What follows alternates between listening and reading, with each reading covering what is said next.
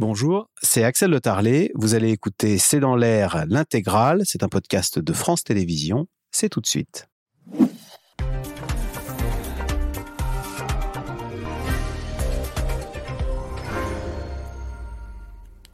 Bonsoir à toutes et à tous. Ça y est, on connaît la composition du nouveau gouvernement d'Elisabeth Borne. Eh bien, sans surprise, Papendiaï quitte l'éducation nationale et il sera remplacé par Gabriel Attal, qui a 34 ans sera le plus jeune ministre de l'Éducation nationale de la Ve République. Un remaniement qualifié d'ajustement par l'Élysée, alors qu'on sait qu'Elisabeth Borne aurait préféré des changements en profondeur avec une nouvelle équipe pour un nouvel élan. Question, comment interpréter ces changements de ministre à minima? Quelle relation Emmanuel Macron entretient-il avec la Première ministre, Elisabeth Borne? Et puis, que va dire le chef de l'État qui euh, devrait s'exprimer demain et qu'on n'a toujours pas entendu après les émeutes urbaines au début du mois qui ont sidéré le pays. C'est le sujet de cette émission de ce C'est dans l'air, intitulée ce soir Remaniement, borne 0, Attal 1. Pour répondre à vos questions, nous avons le plaisir d'accueillir Nathalie Saint-Cric. Vous êtes éditorialiste politique à France Télévisions. Chloé Morin, politologue. Votre livre On aura tout essayé, c'est aux éditions Fayard. Euh, Karl Meus, vous êtes rédacteur en chef du Figaro Magazine. En une du prochain numéro, demain, un petit guide de survie pour un été caniculaire. Et enfin, Frédéric Dabi, vous êtes directeur général opinion de l'Institut de sondage IFOP. Je rappelle votre dernier baromètre IFOP fiducial Paris Match Sud Radio, réalisé après les émeutes, qui montre euh, un sursaut d'Elisabeth Borne qui passe de 34 à 39 de bonnes opinions. Merci de participer à cette émission euh, en direct. Alors Nathalie Saint-Cric, question très large pour commencer. Que vous inspire ce remaniement, cet ajustement, hein, comme on dit euh, à l'Élysée? On parlait d'ajustement. Alors effectivement, on est dans l'ajustement, même si Elisabeth Borne, vous l'avez dit, aurait voulu un vrai, gros remaniement qui puisse la remettre en selle et la relancer. Là, on est plutôt dans, pardonnez-moi, des petits changements pour la continuité. Alors d'abord, société civile, un certain nombre de membres partent. Euh, Monsieur Combe, euh, qui était historien et qui manifestement n'a pas fait ses preuves euh, à l'éducation nationale. Euh, il y a aussi François Braun, qui était à la santé. En gros... L'un était médecin, l'autre venait de la Croix-Rouge. Ce qui n'est pas un problème en soi. Mais Emmanuel Macron considère qu'il a besoin de politique, ah de gens qui savent se battre, de gens qui savent argumenter. C'est-à-dire que le constat est éducation nationale, budget 3 milliards 9, énorme effort finalement, ça n'imprime pas, les gens ne le savent pas. Donc il y a deux volontés, c'est développer le savoir-faire pour ceux qui n'étaient pas très au fait, et puis surtout développer beaucoup aussi le faire savoir, c'est avoir des gens qui vont au contact, qui vont au combat, qui essaient de euh, faire les choses. Deuxième, je vais très vite. Deuxième... Non, non, mais parce que pour, je voulais, euh, euh, Elisabeth Borne, on lui a demandé qu'est-ce qui fait un bon ministre selon vous? Elle a répondu avoir la vision, la capacité à diriger son administration et à porter ses textes au Parlement. Bah, c'est ce qui manquait à François bah, Braun ou à Papendiaï C'est ce qui manquait de porter au Parlement, de le porter à l'Assemblée. A fortiori, dans un pays et dans une Assemblée, on a une majorité relative. Si vous avez un certain nombre de ministres qui ne sont pas capables d'argumenter, ne serait-ce qu'aux questions d'actualité, même si on peut dire que c'est du cinéma et que ça ne change rien, des gens qui sont capables d'aller dans les médias, qui sont capables de convaincre, qui sont capables de faire de la politique, mais pas au sens politicaire du terme, c'est ce dont Emmanuel avait Macron. Emmanuel Macron avait besoin. Dernière chose, pour dire que c'est plutôt dans la continuité, on n'a pas le gros remaniement dont on aurait pu vous parler dimanche dernier, c'est-à-dire un avec un changement de ligne à la Darmanin, parce que pour l'instant, Emmanuel Macron ne veut pas user toutes ses cartouches. On prolonge Elisabeth Borne, on regarde comment ça se passe à l'automne, budget, loi et après, on voit si on change de majorité, si on incline à droite et à gauche. Donc moins de société civile, des politiciens assez chevronné, beaucoup de parlementaires qui rentrent, qui savent donc se battre comme Aurore Berger. Et pour l'instant, on attend encore quand même de savoir la ligne. On attend le président. Euh, Chloé Morin, euh, d'habitude, le président aimait être disruptif. Hein. et là, on s'aperçoit qu'il y a. On vous épargne les noms des nouveaux arrivants au gouvernement, mais ils sont inconnus. Il n'y a pas d'effet waouh, comme on dit. Est-ce à dire que ce remaniement euh, bah, ne va pas imprimer, pour reprendre une autre expression du moment, au cœur de l'été? Bah, disons que lui, euh, il a tout fait pour que ça soit un non-événement. Euh, c'est-à-dire que la confirmation euh, d'Elisabeth Borne, elle tombe euh, avec un off de l'Élysée qui, qui Un est SMS. tout sauf- un SMS qui est tout sauf solennel. La nomination du gouvernement, c'est pareil, ça n'est pas scénarisé. Donc, on fait comme si effectivement ça, ne devait pas être un événement majeur, simplement parce que euh, généralement, quand on, euh, quand on veut changer entièrement une équipe, on ne change pas juste une équipe, on change aussi soit de majorité, soit de ligne, ce qui est absolument pas le cas aujourd'hui. Et je pense que c'est euh, exactement le souci d'Emmanuel Macron, c'est de gérer son temps et de ne pas dévoiler toutes ses cartes maintenant, d'en garder un peu pour, pour plus tard, notamment si la loi immigration est difficile à voter, si le budget est difficile à voter, ou s'il y a à nouveau des éléments imprévus, comme on a vu avec les émeutes, euh, dans l'année qui vient. Donc il n'a pas intérêt euh, à, disons, à dévoiler un gouvernement entièrement neuf pour qu'il soit cramé euh, dans six mois. Frédéric Dabi, pas d'effet waouh. Est-ce qu'on est face, je ne sais plus qui tweetait, euh, ce sont des inconnus qui remplacent des inconnus. Euh, Est-ce que ce gouvernement a un problème de notoriété auprès euh, des Français? Est-ce que les Français sont capables de citer quelques-uns des 42 membres de ce gouvernement? Oui, ils arrivent, mais péniblement. C'est vrai que c'est une marque de fabrique depuis 2017, hein, revenant au début du euh, macronisme, où dès le début, Emmanuel Macron a choisi un gouvernement d'experts, c'est-à-dire répondre à l'imaginaire des Français qui nous disaient dans nos enquêtes, les gouvernements politiques de droite sous Nicolas Sarkozy ont euh, échoué, idem pour ceux de gauche sous François Hollande, où il y avait des gens qui incarnaient, il y avait des, il y avait des, il y avait des chefs de parti, il y avait des candidats euh, à la primaire, Arnaud Montebourg, Manuel Valls, etc.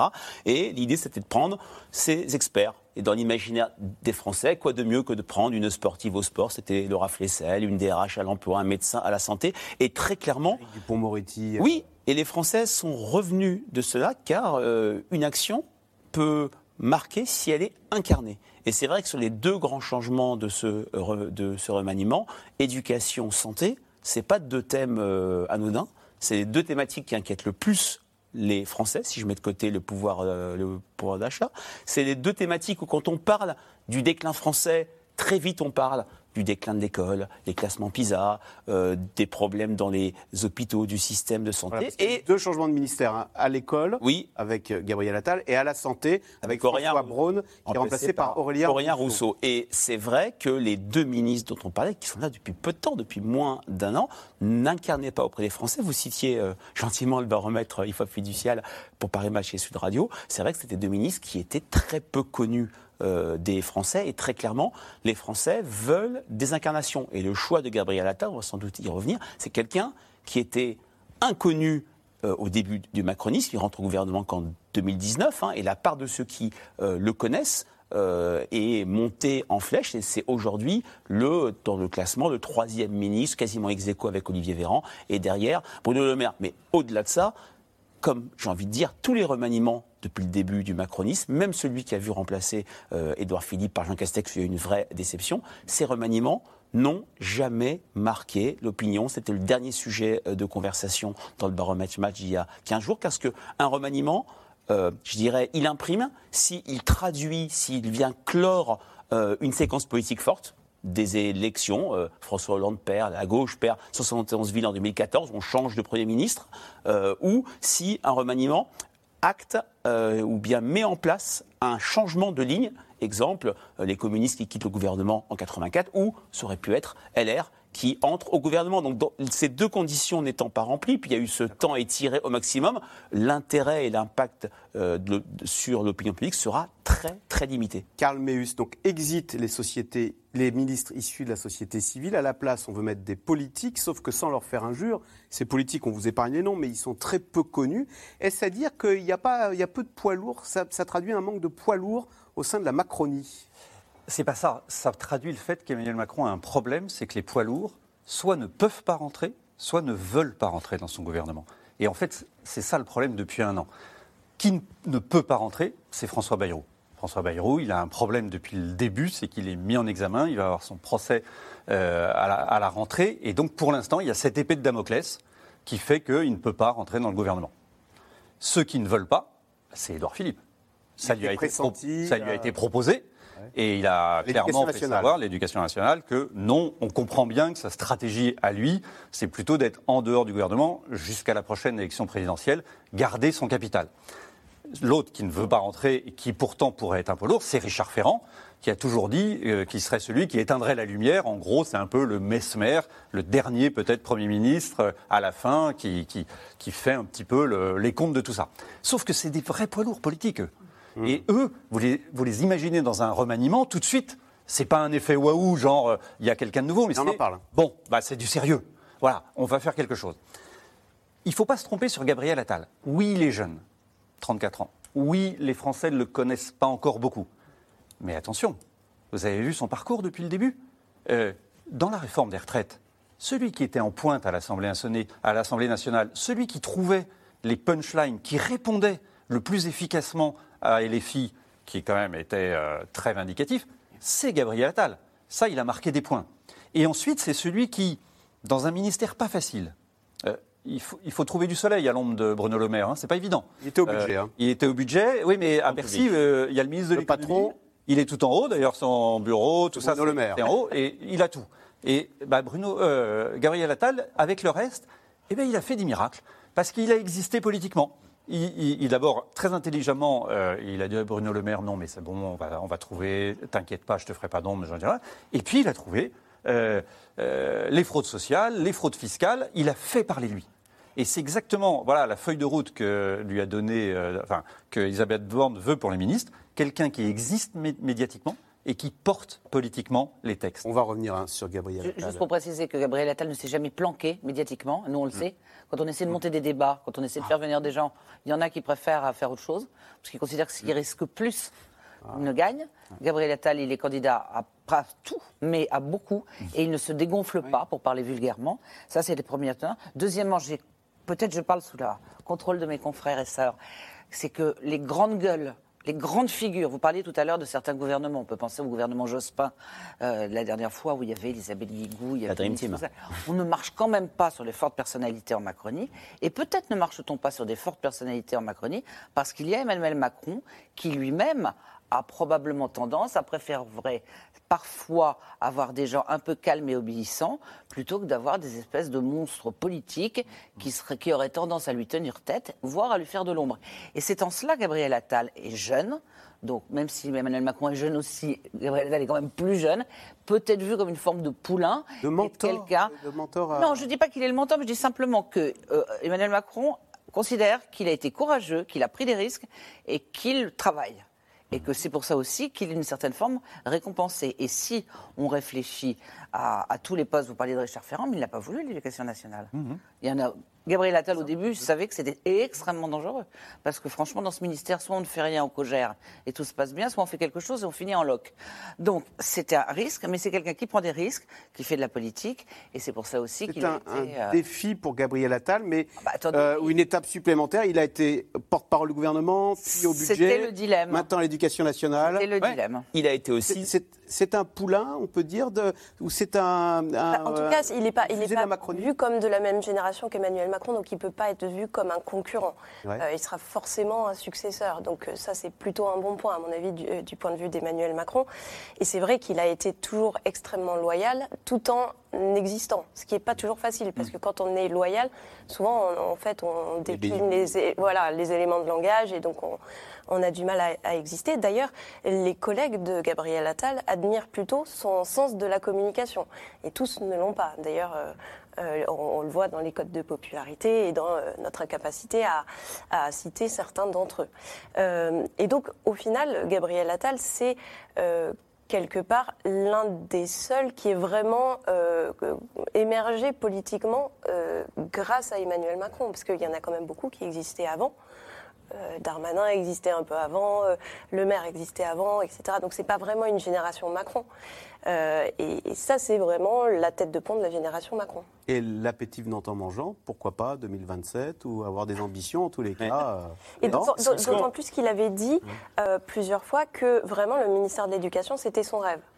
Et donc, euh, à mon avis, Mais- c'était difficile de se défiler en ayant dit ça à un moment donné.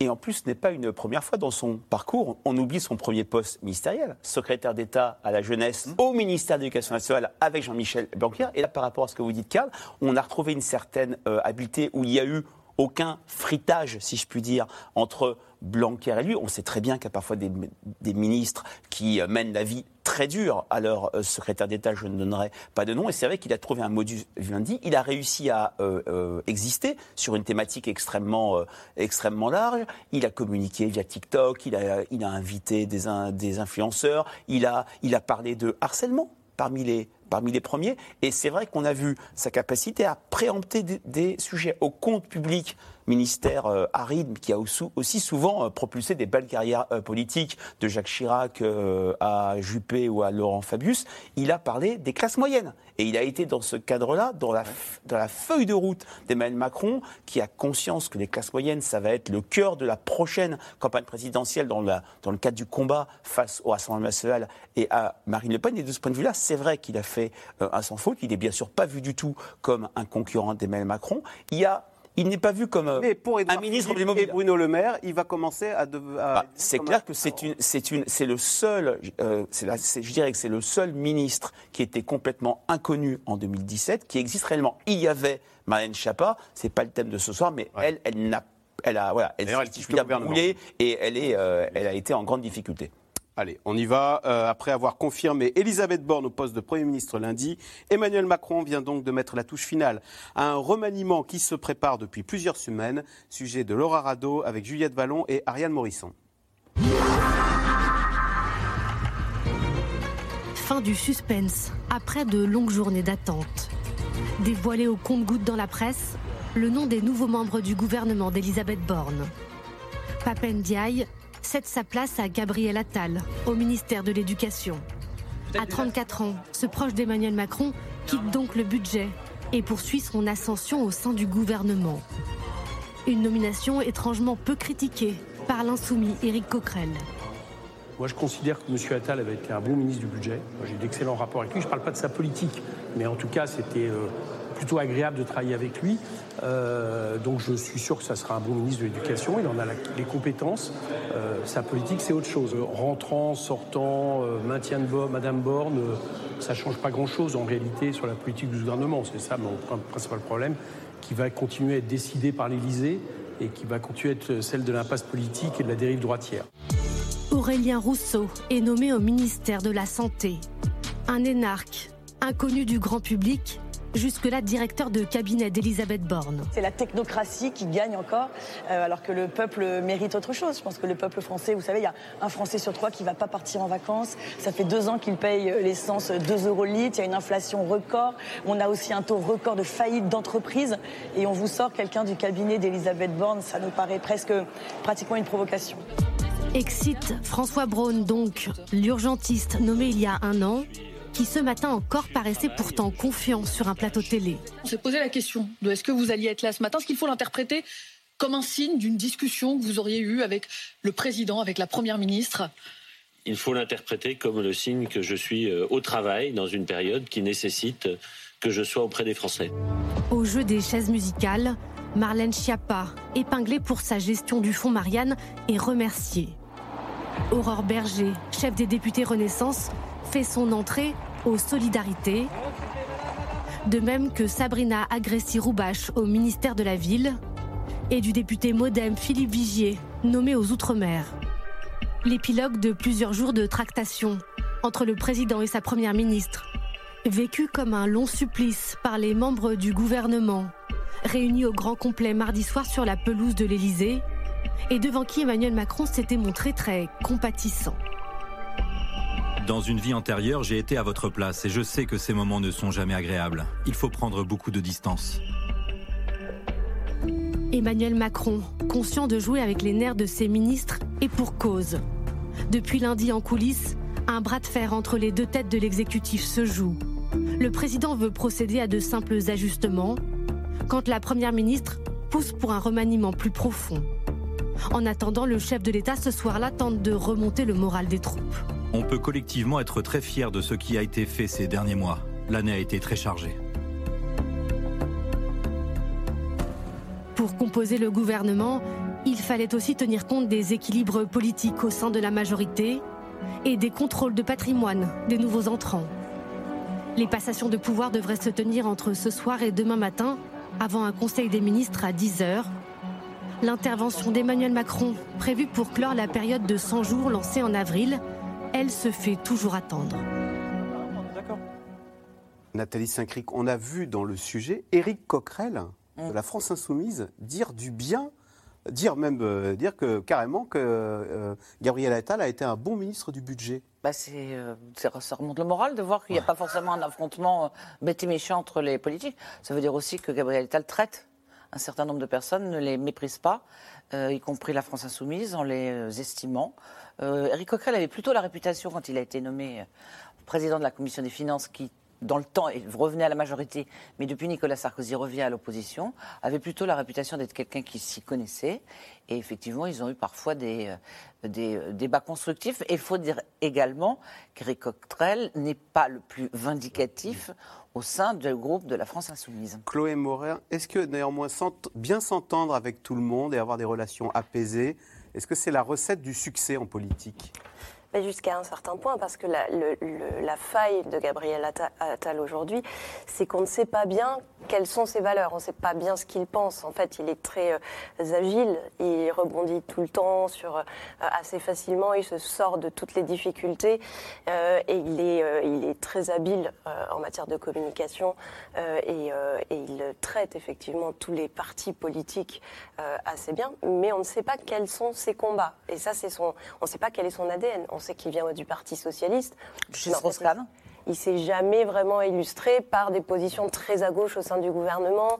Euh, donc ça, c'est euh, une comment dire euh, une question qu'il va falloir à laquelle il va devoir répondre. C'est euh, qui, qui est-il au fond? S'affirmer. Oui. Bah, c'est une question centrale que pose euh, Chloé Morin et je pense que le passage au porte-parole là n'a de ce point de vue-là rien arrangé. Le porte-parole là, il y a une Parce sorte d'avatar. porte-parole du gouvernement. hein. Et ça a été à un moment très fort, on l'a vu dans le baromètre euh, par image, de montée de sa notoriété, notamment pendant des crises où il a été très présent, pendant le Covid, pendant le début de la guerre en Ukraine, pendant la campagne euh, présidentielle. Et c'est vrai que quand vous êtes porte-parole, et lui, il a bien réussi comme porte-parole, ce qui n'avait pas été le cas de ses différents euh, euh, prédécesseurs, d'un côté, ça lui donne de l'habileté, un sentiment d'expertise, il peut parler de tous les, de tous les sujets, mais quand vous êtes par- porte-parole, vous portez quelle parole?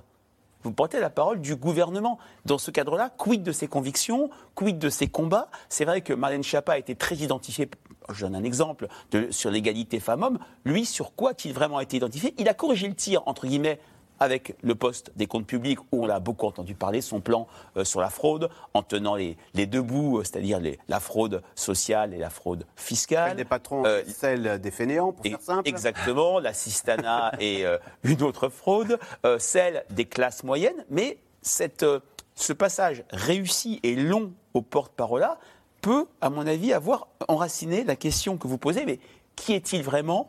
Que pense-t-il? Euh, Karl Meus, à 34 ans, pour revenir à sa, présentation, il sera le plus jeune ministre de la Ve République de l'Éducation nationale, où l'on a sous sa gouverne plus d'un million de, Français, hein, de salariés. Euh, euh, c'est un poste très compliqué. Euh, il va devoir. Alors, qu'est- qu'est-ce qu'on peut faire quand on est ministre de l'Éducation nationale? Alors, on bosse beaucoup, et ça tombe bien parce que c'est un énorme bosseur. C'est quelqu'un qui avale des fiches, qui avale des dossiers. Il peut passer des nuits blanches, euh, plusieurs nuits blanches d'affilée. Il récupérera le week-end, ça, ça ne le dérange pas.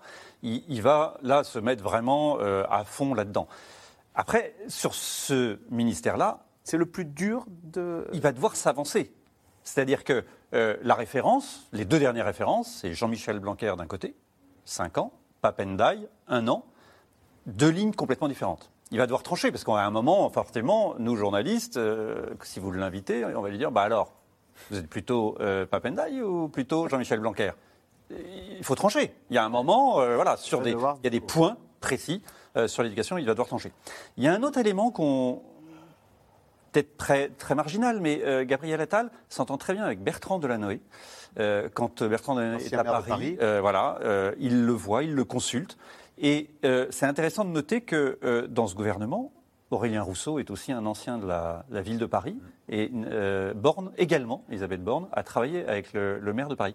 C'est, je trouve, assez amusant. Il n'y a pas forcément de conclusion autre à en tirer. Un gouvernement de Parisiens, vous, vous serez presque en train de Et, dire. bah, et de gens qui ont été formés ou qui sont formés par Bertrand Et Delanoë. juste un point pour euh, rebondir sur ce que disait Karl sur est-il Papendiaï ou est-il Jean-Michel Blanquer, je ne pense pas qu'il y ait beaucoup de gens qui se revendiquent de Papendiaï.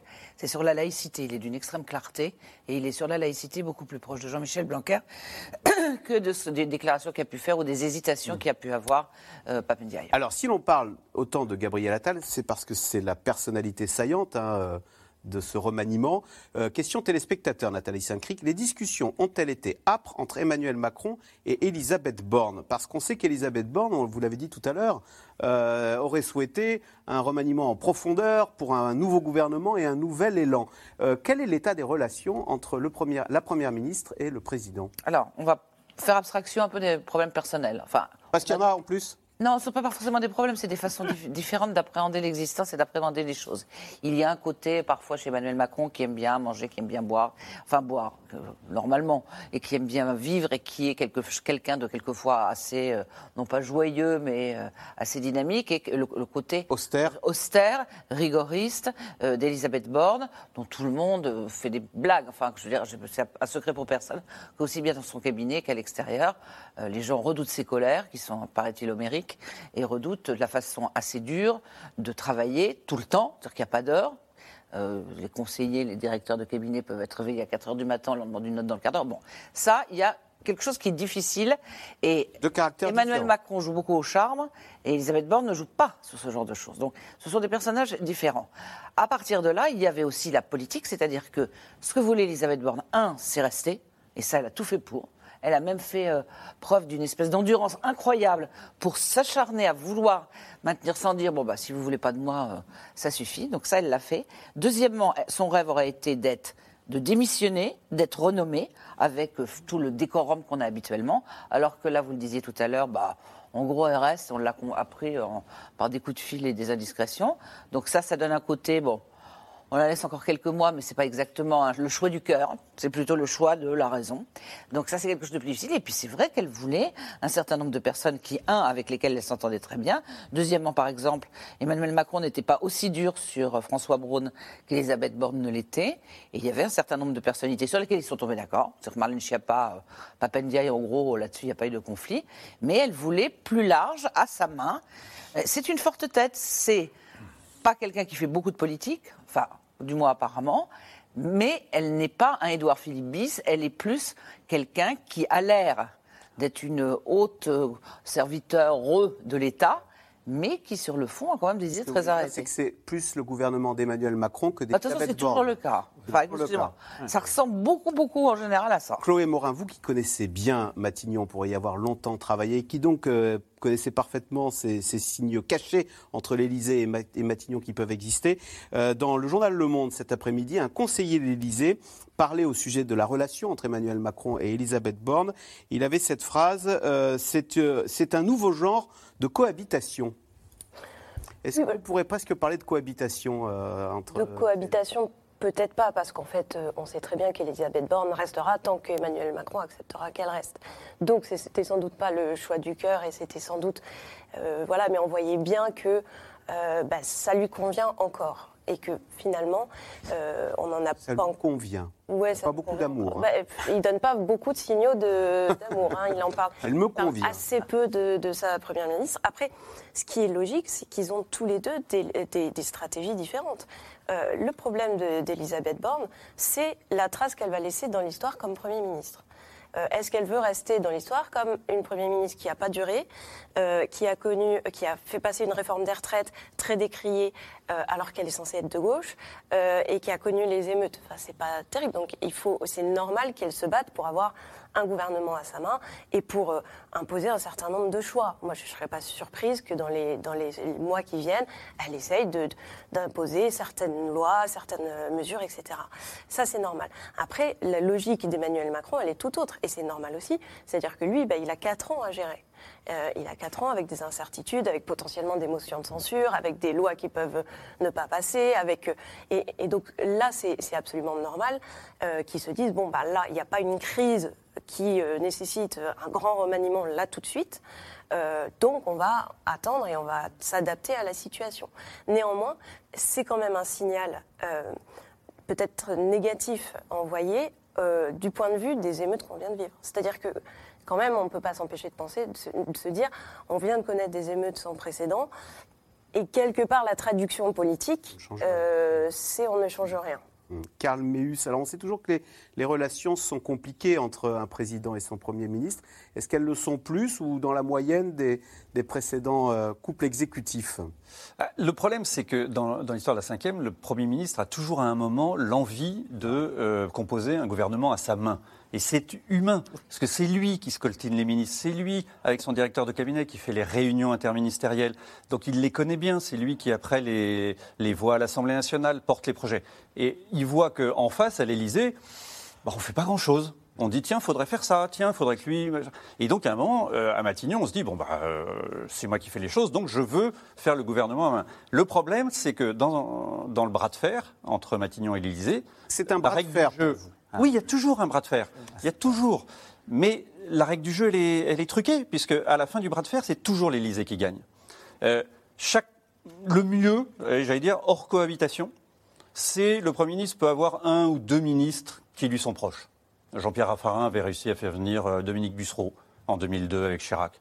Euh, François Fillon avec Nicolas Sarkozy, il avait eu le droit à Roselyne Bachelot. Le reste, c'est le président qui compose. Ce qui est Ça veut curieux. dire qu'un ministre, il va court-circuiter la première ministre et pour avoir un arbitrage favorable, s'adresser Ah directement bah là. au président. Là, dans la négociation, on voit très bien que Gérald Darmanin, ça fait longtemps qu'il a obtenu son autonomie, que Bruno Le Maire aussi, il ne demande pas l'autorisation euh, à, à Matignon, il passe directement à l'Élysée. Euh, on va voir ce qu'a obtenu Gabriel Attal. Il est peut-être un peu jeune pour, euh, pour avoir pu mettre euh, tout ça sur la table, mais euh, c'est un classique, j'allais dire. Et l'intelligence situationnelle de- d'Elisabeth Borne, c'est de, OK, je prends cette perte-là, au moins je reste, et au moins euh, je continue à agir. La- la vraie question qu'il faut se poser, c'est pourquoi les premiers ministres ne comprennent pas cette règle, ne comprennent pas que dans l'histoire de la Ve République, ça ne sert à rien de faire un bras de fer avec le président de la République. À la fin, c'est lui qui gagne. Frédéric Dabi, est-ce que euh, d'ailleurs les Français ont une image de, de ce couple exécutif? Est-ce qu'il est vu comme un couple? Et euh, est-ce que il est ju- et comment est-il jugé, perçu? Bah, je vais être un peu en décalage avec ce qui a été dit. Euh, C'est-à-dire que les Français ont plutôt l'impression d'un couple uni, non pas dans les sondages, mais dans les enquêtes qualitatives, et euh, où euh, les Français s'expriment spontanément. Je n'ai quasiment jamais vu de verbatim sur des tensions entre Emmanuel Macron et euh, Elisabeth Borne. Il y en avait à l'époque de François Hollande et Emmanuel Valls, à l'époque de Nicolas Sarkozy et euh, François Fillon. C'est plutôt l'image d'un couple uni. Pourquoi Comme l'a dit Nathalie, il y a une, il y a une complémentarité parce que ce sont deux personnalités extrêmement différentes. Comme vous l'avez dit, Karl, parce que on sait qui est le patron, c'est le président avec le quinquennat, avec l'accélération du temps médiatique, avec euh, euh, l'hyper-présidence. on sait qui est le patron. Un de mes confrères, euh, Elab, a sorti hier une enquête très intéressante où on a trois quarts des Français, je crois 77%, qui disent c'est le président qui décide de toutes les décisions versus euh, 20%. Madame Borne peut parfois décider par elle-même. Donc les Français savent, si je puis dire, qui est le patron. D'ailleurs, sur la réforme des retraites, la relation a été envenimée entre les Français, une partie importante des Français, et Emmanuel Macron. Le problème, c'était moins Madame Borne que le président de la République. Et puis, c'est vrai que elle a fait campagne. Elle a- le dernier Premier ministre qui a fait autant campagne pour son maintien à Matignon, euh, c'était François Fillon en 2010. Quand dans son interview dans Le Parisien de dimanche dernier, euh, la Première ministre dit J'ai délivré, euh, on a certes une majorité relative et nous avons voté 35 tests, elle a fait, elle a fait campagne. Il n'y avait pas une alternative si on continue la comparaison de l'époque de François Fillon où on parlait d'un Premier ministre Jean-Louis Borloo. Là, on a eu Darmanin en fin de campagne. Mais en tout cas, euh, les Français n'ont pas cette impression de tension entre le président et la Première ministre. Et ils en ont eu ra- rarement. D'où la surprise quand Édouard Philippe a été débarqué en, en juin ou juillet 2020. Même la surprise, j'ai ressorti des enquêtes de l'IFOP en 91. Ça se savait que François Mitterrand et Michel Rocard n'étaient pas les meilleurs amis. Mais ça ne se voyait pas. Mais ça ne se voyait pas, voyait et pas. surtout, à la différence d'Emmanuel Macron, extrêmement souvent, dans toutes ses interventions, François Mitterrand citait pour le féliciter Michel Rocard. Alors qu'Emmanuel Macron, je vois qu'il l'a cité dans une grande émission uniquement Jean Castex pour louer sa personnalité. Ah, il, le fait, il le fait peu publiquement, de féliciter Très peu. ça, de- et même de la cité. Mais pourquoi les, les Français ne, ne perçoivent pas les tensions? Parce qu'à Matignon, on joue le jeu. D'accord. On ne Ouais. fait pas fuiter les tensions. Bien sûr. Vous, vous n'avez jamais, depuis Édouard Philippe, Jean Castex et Elisabeth Borne, de, de fuite, de petites phrases où, on- où on nous raconte ça s'est mal passé, euh, et, euh, moi, Matignon, j'aurais préféré. Pourquoi que- alors? Parce que ça se Il y a termine une mal. loyauté. Parce que ça se termine mal. Le président ne Enfin. supporte pas, quoi. Bah, non, puis on est quand même sous la Ve République, donc le président de la République, c'est quand même un peu. euh, Exit. Et puis surtout, il a choisi des premiers ministres qui n'existaient pas tellement politiquement avant. Et donc, ils lui doivent son existence politique. Et donc, pendant ce début-là de mandat avec eux, eh ben, il reste silencieux. Nathalie Saint-Cric, en avril dernier, Emmanuel Macron ouvrait la période des 100 jours. C'était une période d'apaisement avant ce qu'on pensait être une décision qui allait ouvrir une nouvelle page et donner un nouveau souffle au quinquennat et au mandat de- d'Emmanuel Macron. Est-ce que, bah, du coup, on a l'impression, pour revenir sur ce que disait Chloé Morin, que rien ne change et que c'est un remaniement sans élan ou un gouvernement sans élan Bah, disons que les stratégies d'Emmanuel Macron, au fur et à mesure, donnent toujours l'impression un peu de- d'essayer de, gagner du temps. C'est-à-dire qu'on dit les 100 jours pour repousser euh, l'échéance de faire quelque chose. D'un autre côté, s'il ne dramatise pas plus aujourd'hui, c'est parce qu'il considère qu'en dramatisant, il insisterait trop sur à la fois la crise des retraites, plus les, les 6 ou 7 nuits d'émeutes qu'il a pu y avoir dans les banlieues. Il considère que les retraites, c'est plus ou moins derrière lui. Et pour l'instant, quel était le choix qu'il avait? Il avait un choix qui était celui d'essayer de voir une autre majorité ou de voir un tournant. Quand on a parlé de Gérald Darmanin, indépendamment de la personnalité, c'était notamment parce qu'il voyait dans les sondages qu'en matière d'autorité, en matière de ce qu'on appelle le régalien, les Français commençaient à être inquiets en se disant... euh, est-ce qu'il y a quelqu'un aux manettes? Est-ce que les choses sont faites? Bon, donc ça c'était une hypothèse. Mais il, a très vite compris qu'en termes de majorité, il ne gagnerait pas des LR. C'est-à-dire que c'est pas en leur mettant Darmanin, qui de toute façon, que les LR considèrent comme un traître, que c'est pour autant qu'ils vont lui voter son budget, la loi immigration et tout ça. Donc finalement, le calcul était assez hasardeux. Donc il, s'est dit, je suis pas, je suis ni un, comment dire, un, perroquet ni un ventriloque pour pour parler à la place de lui, que en tout cas, et c'est ce que l'on lui a conseillé dans son entourage, de continuer à essayer de voter, d'obtenir des votes sur certains textes, comme ça a été le cas, parce qu'on parle des textes qui ne marchent pas, on parle des 49.3, mais il y a au, coup par coup des textes qui passent en allant débaucher ou simplement chercher des gens à droite et à gauche. Et pas des moindres. et pas des moindres. Et à partir de là, il se dit que le Big Bang, ça sera, comme le disait Chloé, plus tard, après l'automne, après les sénatoriales, au moment où on aura vu le budget et si la loi immigration passe. Chloé Morin, il faut quand même être, parce qu'on a tous bien que euh, Elisabeth Borne était reconduite faute de mieux, ce qu'il avait trouvé personne d'autre. Euh, il, faut quand même avoir peu d'ego, alors qu'on est censé être, euh, avoir les, les plus hautes fonctions de la sixième puissance mondiale. On est là, faute de mieux. Euh, et les ministres là qui ont été conduits, qui étaient mardi dernier à l'Élysée, ils ont été non pas congédiés, mais ajustés. Oh, bon, on vous a ajusté, puisque c'est le terme qu'a retenu l'Élysée pour euh, qualifier ce remaniement. Euh, c'est le dur, le rude monde de la politique? Oui, c'est pour le coup, c'est extrêmement euh, brutal. Euh, et ça, c'est pas nouveau. hein. Un ministre est congédié. Parfois, certains ministres ont été débarqués du gouvernement par François Hollande notamment, sans qu'il les ait même informés. Ils l'ont appris Euh, ils dans la presse appris, euh, Dans la presse, oui. Donc euh, oui, ça peut être extrêmement brutal. C'est pas dans le monde politique qu'on gère les gens le mieux. Et, et Emmanuel Macron ne passe pas pour un excellent manager d'ailleurs. Euh, donc, euh, donc et chacun en prend, euh, en prend son parti. Et, et ça n'est pas pour rien qu'on parle de l'enfer de Matignon, parce qu'effectivement, je pense que le poste de Premier ministre est, pour toutes les raisons qu'on vient de dire, l'un des plus ingrats et des plus difficiles. Au fond, on est là pour euh, essayer de faire tourner la machine. Euh, si ça fonctionne pas, c'est notre faute. Et si ça fonctionne, c'est grâce au président. Donc, euh, quelque part, c'est extrêmement compliqué. Ce dîner, là, mardi dernier, qu'on- tout le monde, alors tout le monde qualifie de dîner de con avec dans le rôle de beaucoup. Thierry Lhermitte, euh, le président de la République. Non, mais ça veut dire, un, qu'il y en a beaucoup, deux. Parce que c'était mardi soir, tous les ministres étaient là avec Voilà. leurs conjoints. Ne savait pas, on a attendu une heure parce qu'Emmanuel Macron. Alors c'est traditionnel, ce dîner de fin de session, de fin d'école, euh, comme on fait euh, quand on passe son bac et après on va faire autre chose. Donc ça c'est traditionnel. Ce dîner a eu lieu avec tous les ministres et leurs conjoints qui ont tous été conviés, qui ont attendu pendant une heure. Ça peut être normal. euh, un huis clos entre Emmanuel Macron et Elisabeth Borne, dont on s'imaginait Que leur sort- n'étaient pas en train de parler du Tour de France. Et à l'issue de ça, d'après ceux qui y étaient, il y a eu. Tout le monde était essayé de décrypter dans les entrailles du poulet pour essayer de comprendre euh, qui serait viré ou non.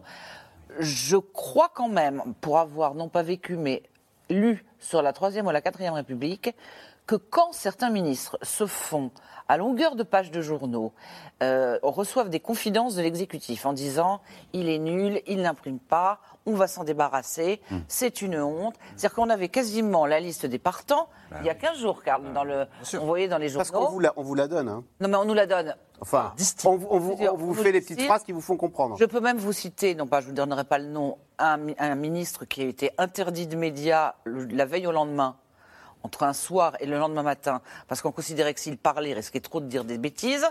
Je pense qu'à ce moment-là, on peut avoir la dignité de claquer la porte. Alors, Dire, puisque dit. je ne conviens pas, eh ben je m'en vais. Un nouveau gouvernement, mais toujours pas de majorité à l'Assemblée. Après une année plus que mouvementée, les députés s'apprêtent à partir en vacances avant d'attaquer une rentrée, une rentrée qui, elle aussi, s'annonce compliquée. Sujet de Léa Dermidjian avec Juliette Vallon et Ariane Morisson. Autour du président, les parlementaires de la majorité réunis juste avant l'été pour un pot de fin de session. Emmanuel Macron se projette, pense déjà à la rentrée et motive ses troupes.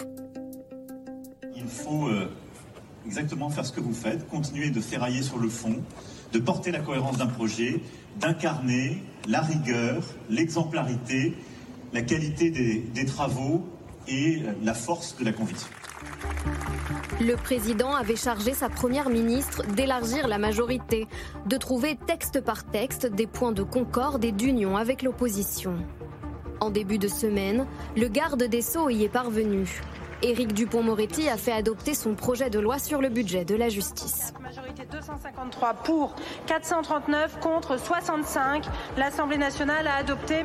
Embauche de magistrats et de surveillants, création de places de prison, un budget en hausse qui atteindra 11 milliards d'euros en 2027. Le ministre s'en félicite. Après le Sénat, c'est l'Assemblée nationale qui vient à son tour euh, de tourner la page de la clochardisation de notre justice, abandonnée depuis euh, plus de 30 ans. C'est un moment euh, solennel qui est observé de près dans tous nos tribunaux et dans toutes nos prisons. Soyez-en absolument convaincus. Un texte adopté grâce aux voix des républicains. Ils ont conditionné leur vote à la création de 3000 places de prison supplémentaires.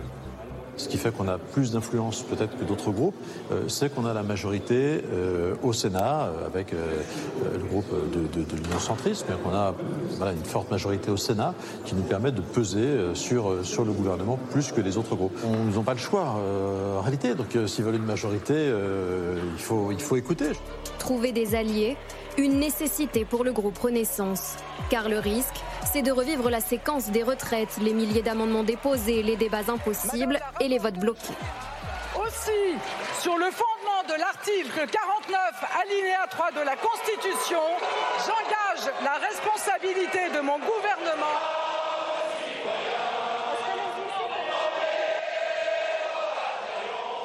Ce gouvernement, cette première ministre n'est pas digne euh, de notre démocratie, n'est pas digne de la République. Ça n'est pas admissible. Alors elle a annoncé elle-même qu'elle acceptait d'être le fusil. Banco, qu'elle saute. Échange houleux et tension permanente dans l'hémicycle. Personne n'a craqué Personne n'a craqué Et nous sommes là devant vous pour la réforme Personne n'a craqué, mais dans le camp présidentiel, on reconnaît aujourd'hui que l'année a été rude. C'est que c'était une année effectivement éreintante, une année euh, où on a dû être hyper présent en situation de majorité relative. On a des oppositions euh, qui ne montrent pas le bon exemple en termes de, de respectabilité de la fonction, de, euh, de- de respect des règles de la République. Et cette tension-là, on vit dedans. Donc vivre dans une telle tension, eh bien, il faut être très résistant. Une session également marquée par lui. Il n'existe pas de majorité pour voter un tel texte, comme j'ai pu le vérifier hier en m'entretenant avec les responsables des Républicains.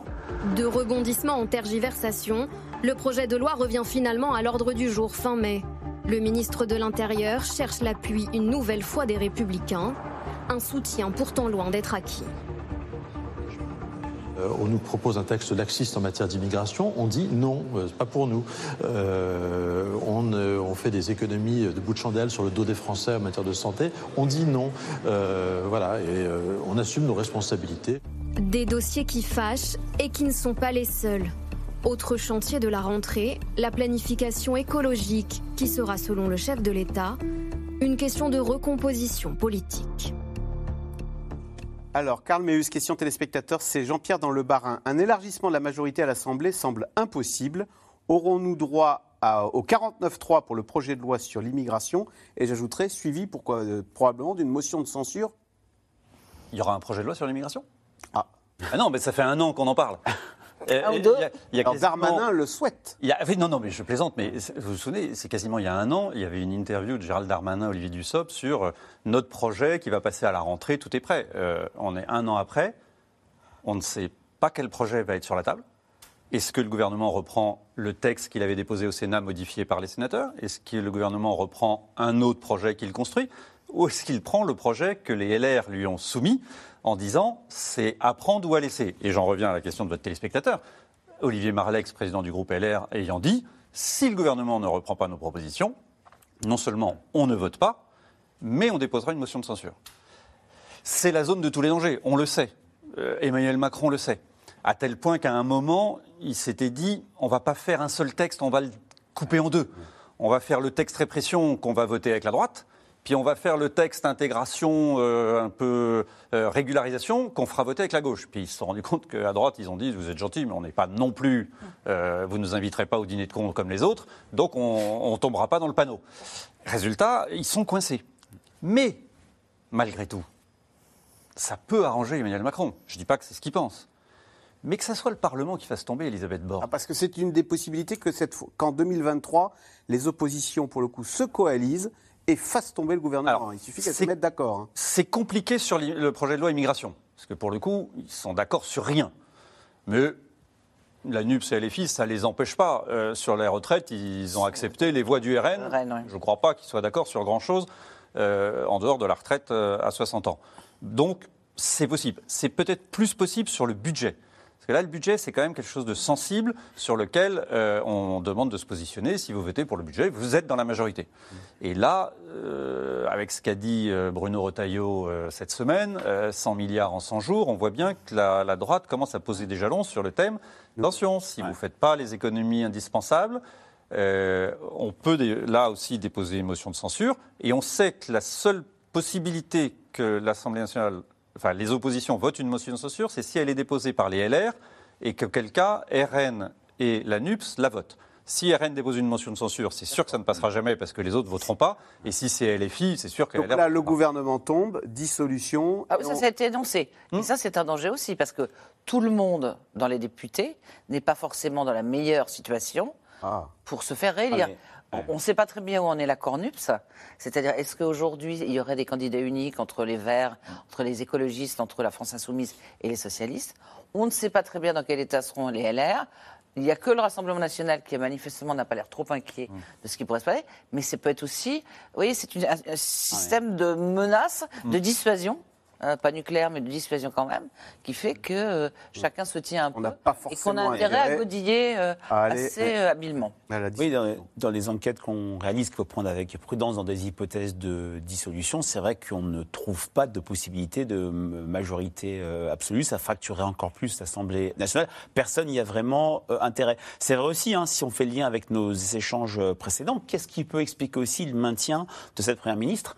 C'est le fait que, à partir de l'automne, elle va devoir sans doute passer par des des dizaines de 49.3 sur le budget qui est, qui est découpé en plusieurs textes, et il y en a eu neuf euh, lors de la période euh, automne-hiver 2022. Et ça lui permet de... Ça lui permet de faire passer ce texte. Il ne faut pas oublier que la, la- la chute de popularité de la Première ministre dans les enquêtes euh, d'opinion, ce n'est pas la réforme des retraites. C'est dès octobre, novembre, décembre, avec les multiples 49 3 parce que les 49 3 maintenant, ce n'est plus vu comme un acte euh, anodin, mais c'est un acte d'autori- d'autoritarisme, de brutalité, etc. C'est vrai que la situation à l'Assemblée nationale reste bloquée et le remaniement ne s'est pas ouvert vers euh, LR, puisqu'il y a quand même une échéance importante pour LR qui fait que tout est glacé, tout est gelé. Ce sont les sénatoriales, où LR est le groupe le plus important au Sénat, et sans doute, euh, il ne peut pas bouger jusqu'à cette échéance de fin septembre. Alors, parmi les chantiers de la rentrée, il devrait y avoir la politique de la ville, et ce, bien sûr, après les émeutes qui ont suivi la mort de Naël.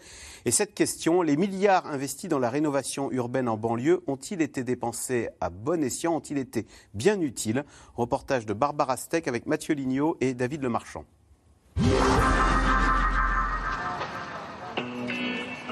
Grigny, ville la plus pauvre de France, on connaît bien l'ANRU. l'Agence nationale pour la rénovation urbaine. Grâce à ces subventions, de nombreux chantiers ont été lancés. Et Monsieur le maire a vu au fil des années le visage des rues se transformer. L'ANRU a permis de retrouver de la dignité pour les habitants, de faire euh, de la réhabilitation de logements et donc de la rénovation thermique avant l'heure, avant que ce soit à la mode, de refaire des équipements publics et notamment des écoles, là où l'avenir de nos enfants se joue, et puis euh, de refaire de l'espace public avec euh, un bus qui traverse aujourd'hui la Grande Borne, un quartier de 11 000 habitants. Il y a 20 ans, sous l'impulsion de Jean-Louis Borloo, naît l'ANRU. L'époque des grandes ambitions. L'ancien ministre de la Ville espère alors réduire les inégalités sociales. Le ghetto, c'est quoi? C'est quand un endroit est beaucoup moins bien qu'à côté. Alors, on concentre évidemment tous les problèmes. Alors, c'est pas seulement un problème d'habitat, Ouais. c'est tout le quartier qu'il faut refaire, les crèches, Ouais. les allées, etc. Ouais, les- ouais. Bon, Euh, on a dérapé en France. Ouais. Et la situation de ces ghettos s'est considérablement dégradée depuis une quinzaine d'années, enfin du moins de ces quartiers. 20 ans plus tard, amer anniversaire. Le jour même, le jeune Naël est tué par un policier et des banlieues s'embrassent pendant une semaine. Dans de nombreux quartiers populaires, des jeunes s'en prennent à des bâtiments publics. Certains pointent alors l'échec de la politique de la ville. Trop facile pour le maire de Grigny. La politique de la ville, c'est moins de 1% du budget de l'État. On ne peut pas demander à 1% à changer le monde. Mais euh, la politique de la ville, c'est le seul truc où la rénovation urbaine et la politique de la ville sont les seules politiques impactantes. Parce que pendant qu'on a fait ça, qu'est-ce qui s'est passé? L'école est devenue de plus en plus malade. À Grigny, c'est 50% des élèves qui sortent du système scolaire sans diplôme. Ces chiffres, ils datent de 2016, ils viennent de l'éducation nationale. C'est pas à cause de l'ANRU. On a bien fait de refaire tout ça. D'autres élus font un constat plus sévère. Dans un rapport, François Picmal, député Les dénonce des promesses non tenues de l'ANRU. Pour lui, la politique de la ville ne passe pas que par l'habitat. Ce qui est euh, symbolique, entre guillemets, c'est que l'ANRU a été lancé en 2003.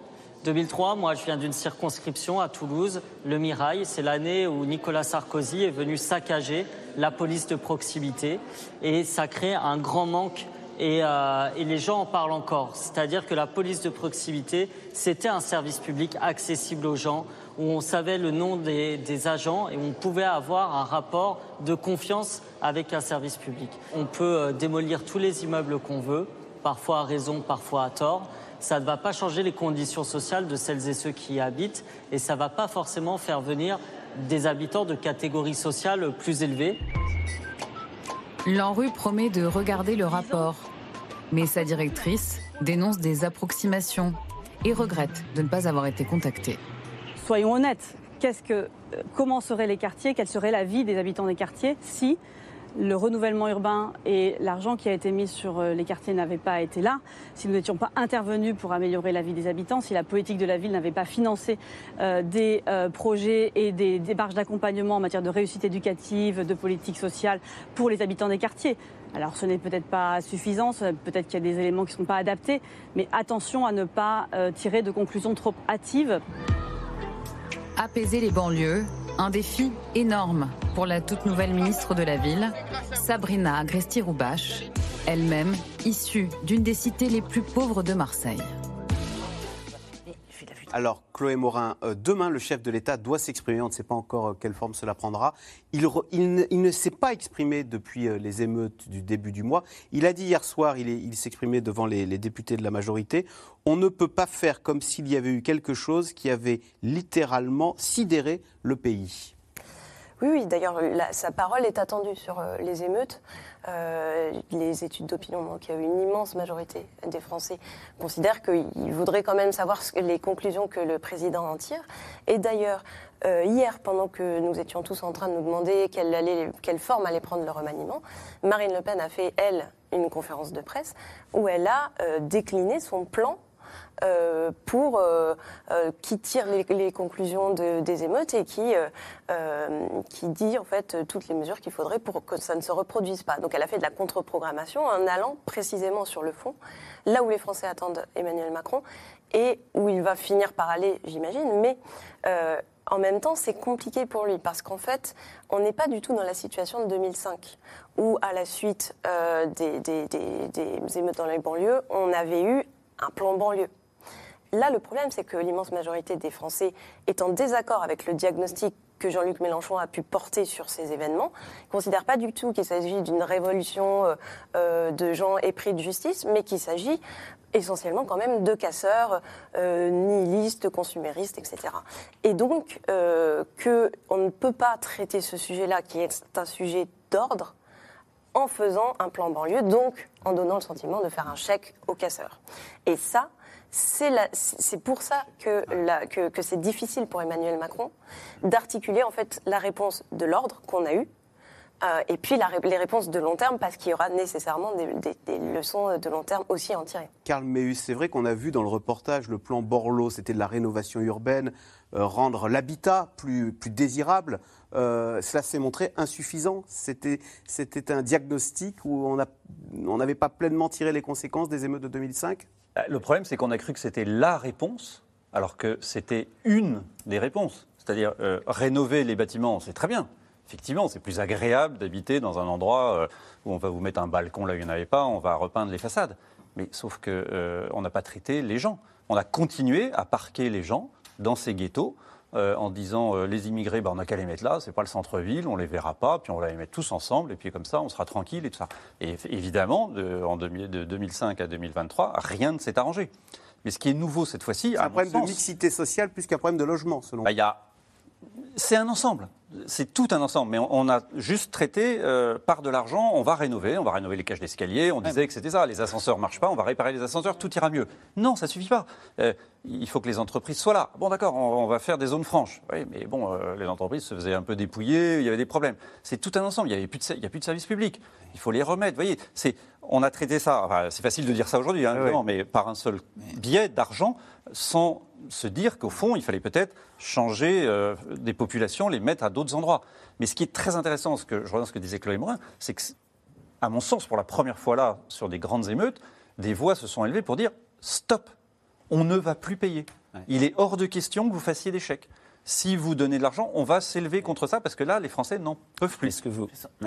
Ce que Alors, vous dites est d'autant plus vrai, ce n'est pas maintenant que les Français le disent, ça fait maintenant des années que quand on travaille sur les aides dans ces territoires de banlieue, les Français parlent de saupoudrage, parlent de gaspillage, parlent de- d'actions vaines qui n'a- qui n'amènent à rien. Et quand maintenant il y a une sorte de concurrence territoriale, Même quand si on, on, demande que les chiffres étaient oui, était faible. Petit, hein, mais mais il y a euh, cette image comme- de, de gaspillage et euh, d'arroser le désert avec euh, euh, un petit arrosoir. Et c'est vrai que quand on interroge les Français sur quels sont les territoires qui sont les plus délaissés de la République, ceux qui ont le plus besoin d'aide, ce ne sont plus les banlieues, ce sont les communes rurales où vivent 24% des Français. Donc ce qui s'est passé avec cet événement euh, traumatique qui a remis, euh, comme l'a dit Chloé Morin, surtout euh, au cœur du sujet la question de l'autorité de l'État, de la perte d'autorité de l'État, je dirais que l'opinion va être encore plus crispée et refuser que ce soit un chèque qui répare ce qui s'est passé il y a maintenant quelques semaines. Et d'ailleurs, c'est ce qu'a dit Emmanuel Macron hier soir à nouveau hein, devant les députés de la majorité, remettre les devoirs et la responsabilité chez tous nos compatriotes. Oui, et puis c'est pour ça que l'école va être essentielle, parce que effectivement, dans le cas euh, de l'analyse de Karl ou de vous tous, d'ailleurs, c'est le côté multifactoriel. C'est-à-dire, il y a effectivement, il y a eu une période, de, il y a le chômage, il y a la ségrégation, il y a parfois des endroits où il y a une concentration de malheur. C'est-à-dire, le rapport sénatorial sur la Seine-Saint-Denis était frappant euh, sur ce point. C'est-à-dire qu'en gros, il y a toutes les choses les plus terribles, toutes les misères du monde qui sont concentrées au même endroit. Donc il y a certes ça, mais c'est vrai que quand vous voyez, et les PV d'audition euh, qui ont eu suivi les émeutes étaient assez parlants, c'est-à-dire que ça n'était pas au nom d'une idéologie. Ce qui était fait, il ne citait même pas Naël, c'était juste pour, comment dire, casser, et que quand symboliquement les Français ont vu qu'on s'en prenait à des, à des stades, c'est-à-dire à des équipements sportifs qui étaient a priori faits pour qu'ils puissent en avoir, éventuellement des écoles, à des, à des médiathèques, qui se sont dit qu'il fallait prendre le sujet un peu différemment.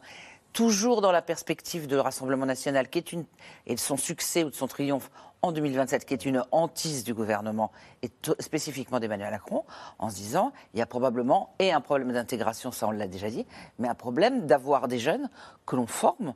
Il y a les parents, certes, ça, ça a été dit, mais il y a aussi les enseignants et des formations qui soient adaptées. C'est-à-dire qu'on ne donne pas n'importe quelle formation à n'importe quel jeune qui est une voie de garage ou qui est quelque chose qui ne débouche pas, en considérant et que c'est un effort de toute la société. C'est-à-dire que tout le monde doit s'y mettre. C'est pour ça qu'arriver avec un plan Bollier en disant on va mettre de l'argent, les autres vont dire bah, nous on casse pas et on n'a rien et les services publics on n'en a pas. Donc c'est effectivement politiquement un sujet très difficile. Donc Gabriel Attal à l'éducation Notamment quelqu'un qui peut, et on sait qu'avec le dédoublement des classes par deux qui avait été euh, fait par, euh, initié par Jean-Michel Blanquer, c'est quelque chose qui a permis aux enfants d'être moins en échec scolaire. Il y a eu quand même de l'augmentation des enseignants, même si c'est considéré comme insuffisant. Et je vois la question, effectivement. Bah justement. on y va ou pas? Allez, question téléspectateurs, c'est tout de suite.